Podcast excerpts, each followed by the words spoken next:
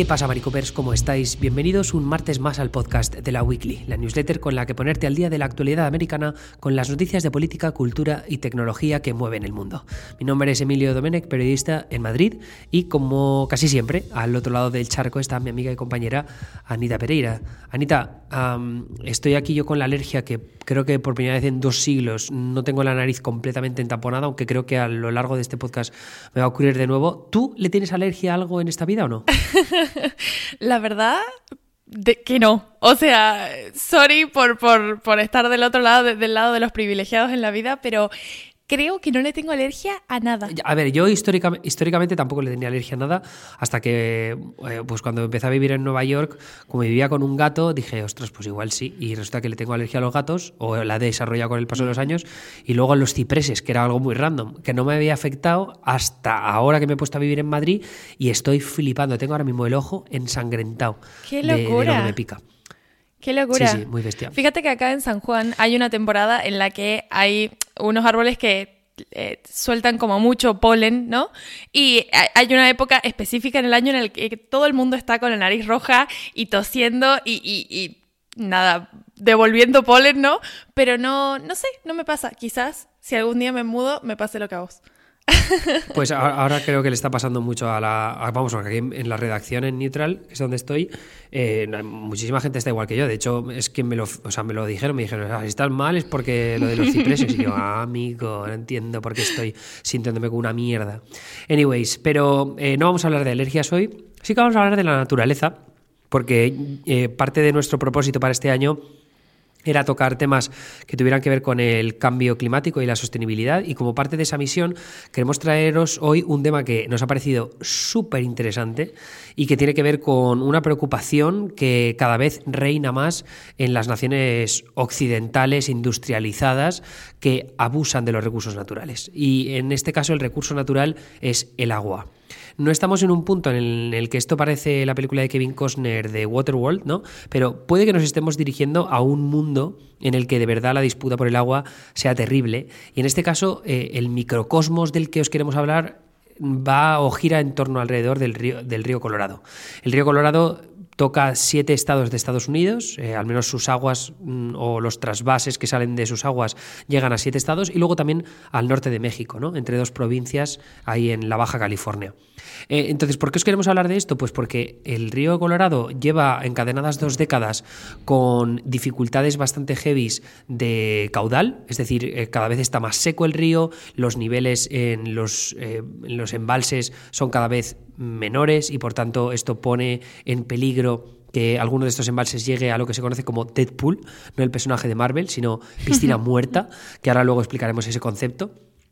Entonces, hoy en esta newsletter lo que queremos hacer es un poco hablar, sobre todo con Anita, ¿no? de, de cuáles han sido eh, esos mm, factores que han estado influenciando a que el río Colorado esté cada vez más seco. Eh, luego, qué desuso o qué mal uso se ha hecho del río a lo largo de estos años para que lleguemos a esta situación y después cuál es la disputa política en el centro de todo esto, porque es que al final el río Colorado eh, es, un, es un río que riega ciudades enormes como Denver, Colorado, Phoenix, Arizona, Las Vegas, Nevada, Los Ángeles, San Diego en California. Eh, luego también mm, cultivos, a lo bestia de cultivos, tanto en Arizona como en el, Valle, el Imperial Valley, el Valle Imperial de California, que luego reparten eh, alimentación, ¿no? en este caso, pues eh, productos agrícolas al resto de Estados Unidos y luego también al resto del mundo, pues están en peligro real. Entonces, vamos a andar primero en por qué hemos llegado a esta situación. Anita, tú has estado estudiándote un poco este tema. ¿Por qué es tan preocupante la situación del río Colorado? ¿Qué es lo que ha estado influenciando a que lleguemos a esta crisis? Bueno, hay como, como dos factores principales, ¿no? Por un lado está el factor de cambio climático, que es como eh, lo, que nos compete, ¿no? En primer lugar, pero también está el hecho, y, ya lo voy a explicar mejor, pero eh, básicamente la legislación que habla y, que, distribuye el uso del agua del río Colorado es viejísima, o sea, data del siglo XX.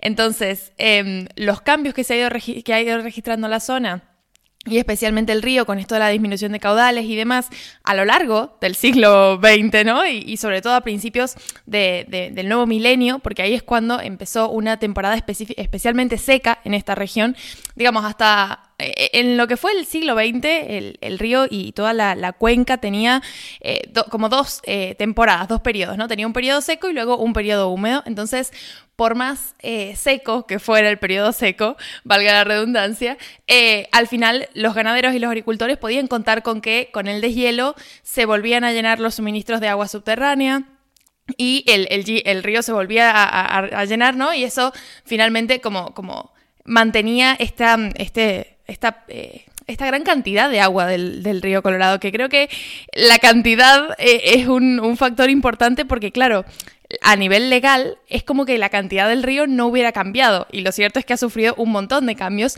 y muchos de ellos tienen que ver con el, el, cambio climático principalmente porque el aumento de las temperaturas ha hecho no solamente que se disminuya el caudal, sino que eh, se evaporen las reservas y los embalses de los que estos estados se han estado alimentando, digamos, durante este gran periodo seco que data de finales de 1999, o sea que, digamos, estos últimos 22 años han sido eh, una gran, eh, un gran periodo, una gran estación seca para toda esta región.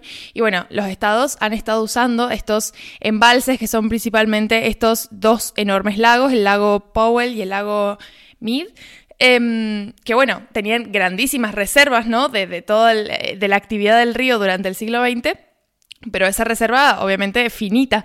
Entonces, em, ahora los lagos están en un punto bajísimo y claro, y esa agua no se repone porque en realidad es como que la región no termina de salir de esta época seca. Y de hecho, lo que están observando, eh, digamos, la, gente que está estudiando todo el, proceso de agua y demás, es que incluso si viniera ahora mismo una época de precipitaciones eh, superiores a la media y altas, no alcanzarían para reponer esa reserva de agua. Entonces, es como que la crisis está sobreagravada. Ya, ya no es una, eh, solamente un periodo seco, sino que es una verdadera crisis de sequía en la zona.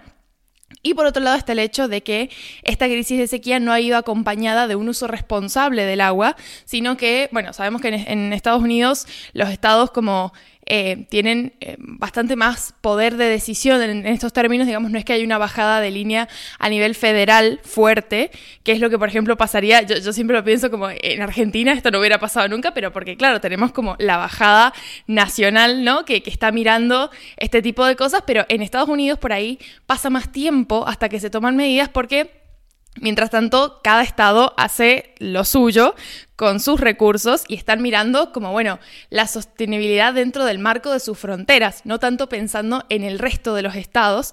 Y el problema con el río Colorado es que, como decías vos, afecta a siete estados.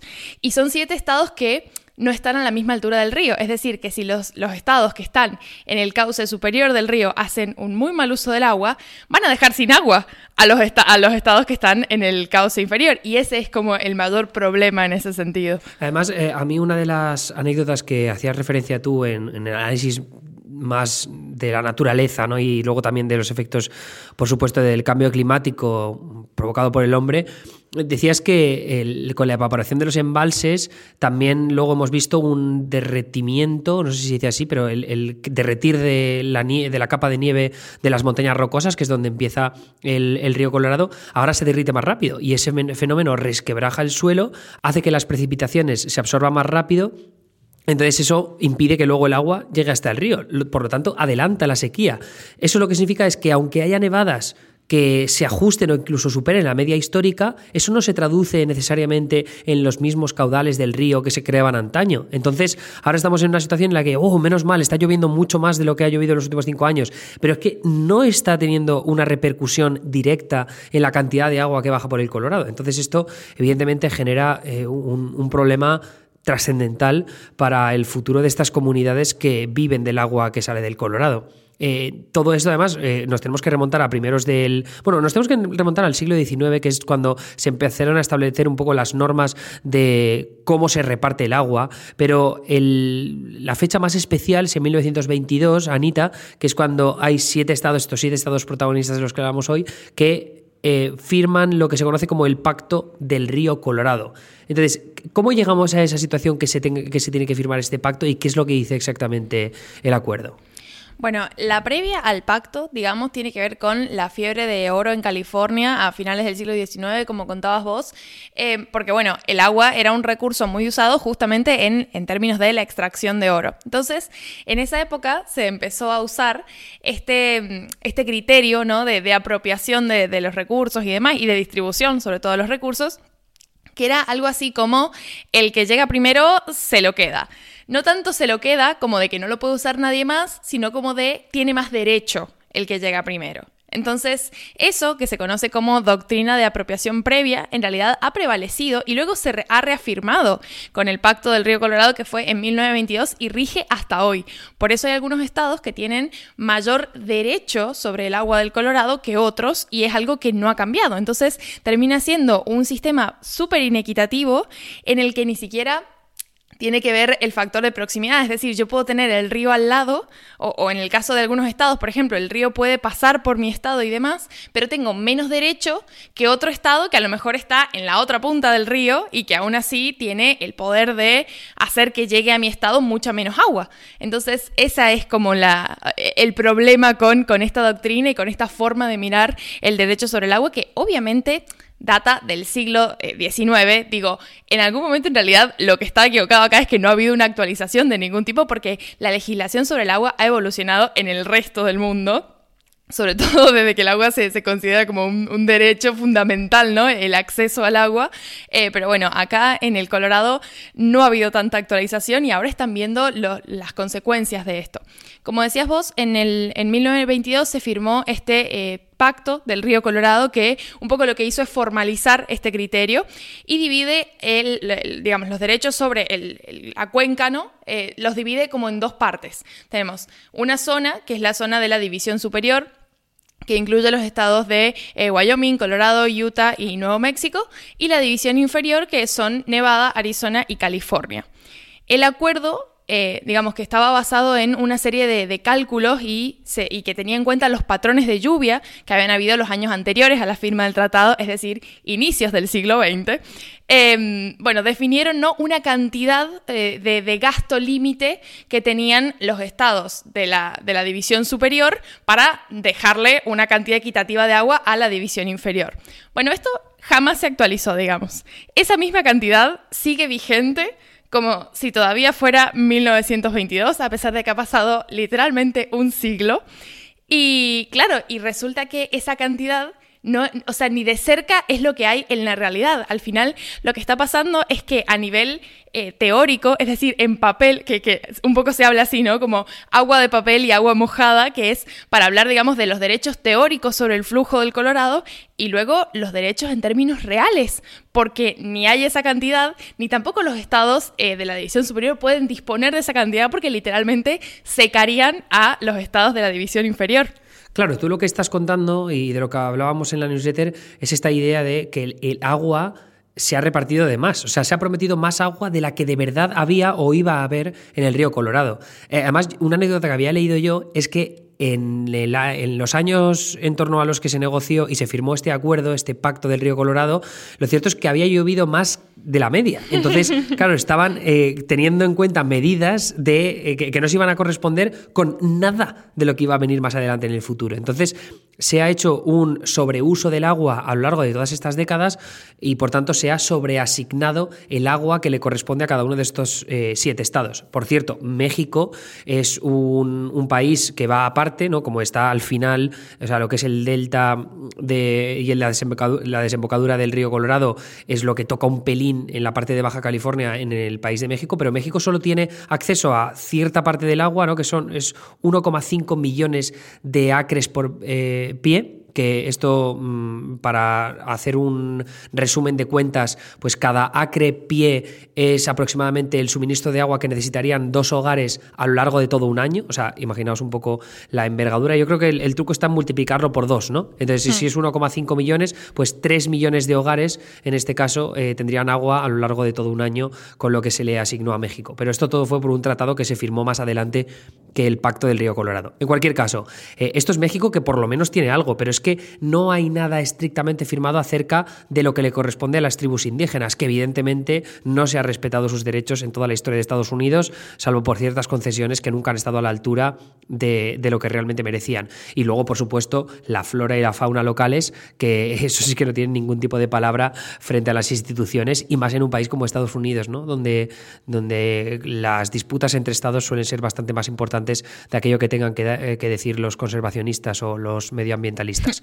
Entonces, eh, con, esta, con esta situación es lo que nos deja en un, en un momento en el que pues, hay muchos jugadores eh, jugadores me parece incluso un poco feo, ¿no? Pero hay mucha gente con derecho de acceso, de consumo del agua del río Colorado y que están viendo cómo el abuso por parte de estados que negocian eh, acre pie para arriba, acre pie para abajo sobre lo que de verdad eh, quieren gastar y lo que no están dispuestos a ceder. Totalmente. Aparte, una cuestión que leía que me parece súper importante era una entrevista a una persona del, ámbito ¿no? de, las, eh, de las inmobiliarias y demás, y que hablaba de la, la incomodidad, la ansiedad como vendedores de casas y de, terrenos en Arizona, por ejemplo, que es como, bueno, estoy vendiéndole un terreno a una persona que quizás planifica, ¿no? Vivir acá o, tener, no sé, una chacra, cultivos y demás, pero no va a haber agua.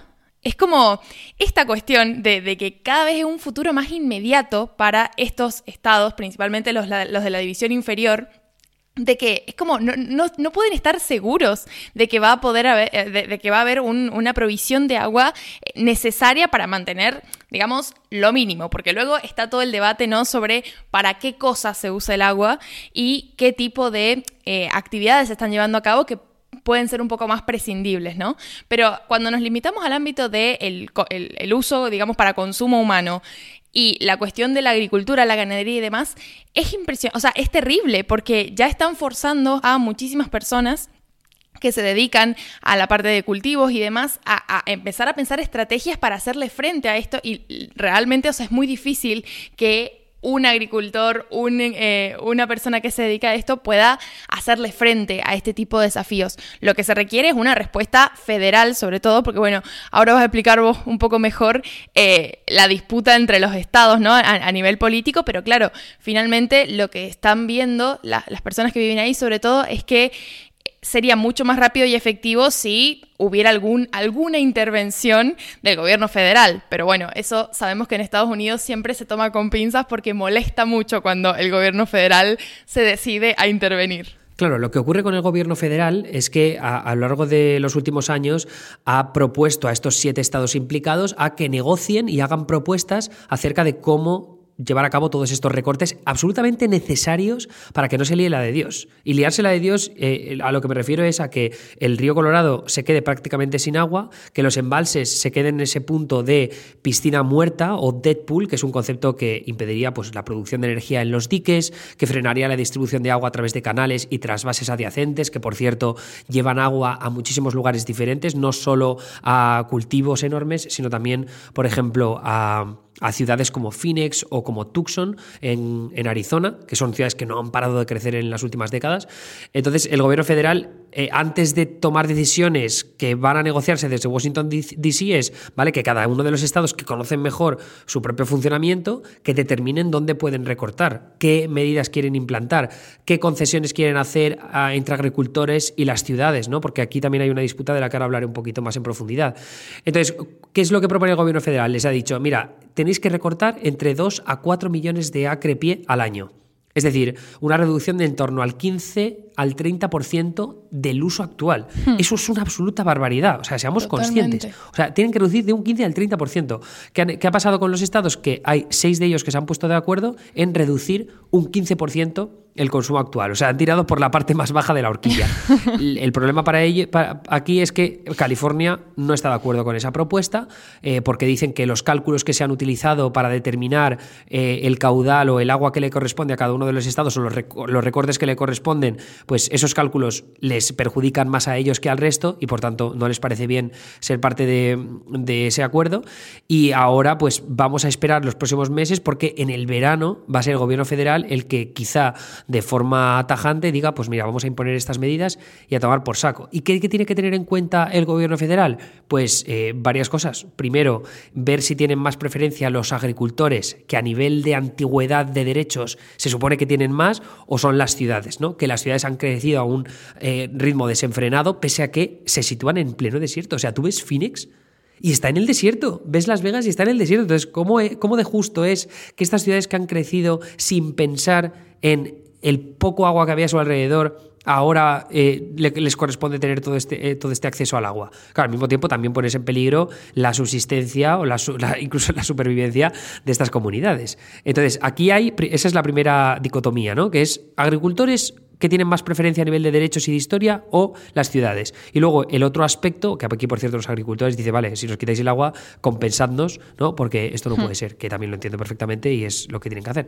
Pero luego el otro, el otro aspecto es eh, si tienen preferencia estados como California y Arizona, que han usado, por ejemplo, el agua del río, han hecho otras bases, eh, tienen, se, ayudan, por ejemplo, de los embalses de, que hacía yo de, de mención de Powell y Mead, y luego también eh, parte de esas megaciudades ¿no? Eh, que, han ido creciendo, lo que les diferencia con respecto a la división superior de la que hablabas tú, Anita, es que en la división superior ellos lo que alegan es que el agua que consumen es la que llega por el flujo del río.